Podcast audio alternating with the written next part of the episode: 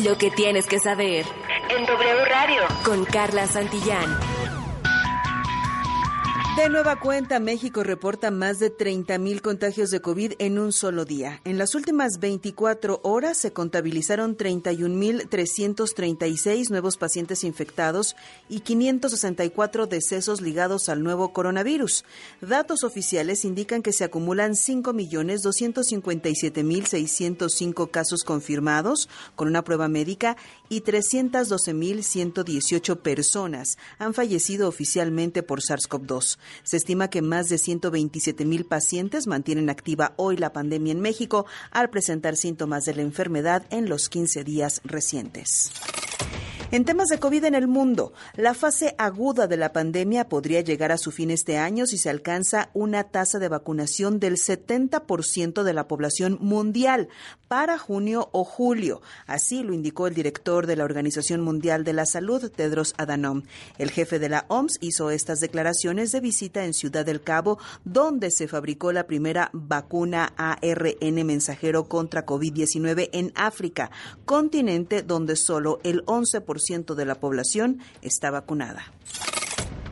En otra información, los dirigentes nacionales del PAN, Marco Cortés, del PRI, Alejandro Moreno y del PRD, Jesús Zambrano, acordaron junto a organizaciones ciudadanas convocadas por Futuro 21 un principio de acuerdo para llevar un candidato presidencial único en 2024 y definir en los meses posteriores el método de elección. A iniciativa de Demetrio Sodi, coordinador de Futuro 21, los líderes partidistas acordaron impulsar un proyecto de gobierno común denominado Tercera Vía.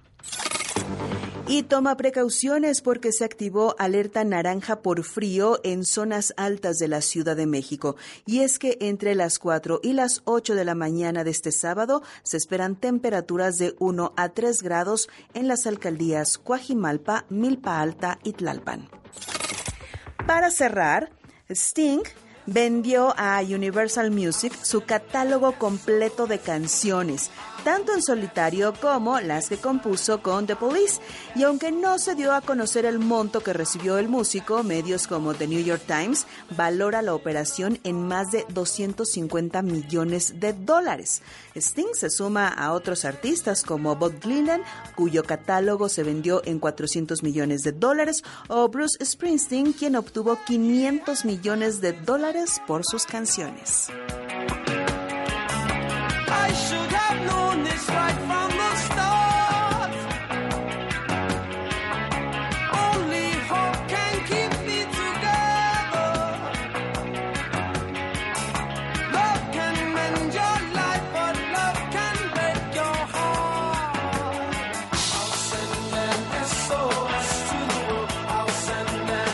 Búscanos en redes sociales. Nos encuentras como W Radio México. Listo, Enrique, hasta aquí la información.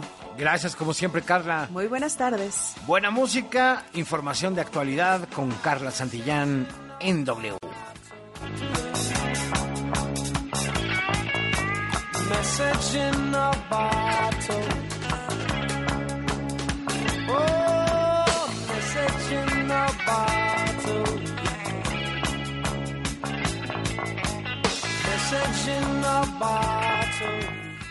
Lo que tienes que saber Desde la cabina de la XEW. en W Radio.